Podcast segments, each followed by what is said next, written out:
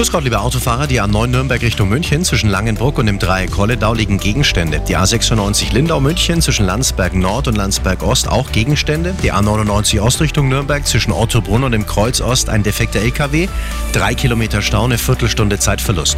Die A92 Deggendorf München zwischen Unterschleißheim und dem Dreieck Feldmoching ein Unfall. Da ist der Standstreifen blockiert. Die Gegenrichtung zwischen Wörth an der Isar und dem Rastplatz Theisbacher Moos ein LKW-Unfall. Rechte Spur gesperrt. Der Verkehr präsentiert von Kirschwerkstätten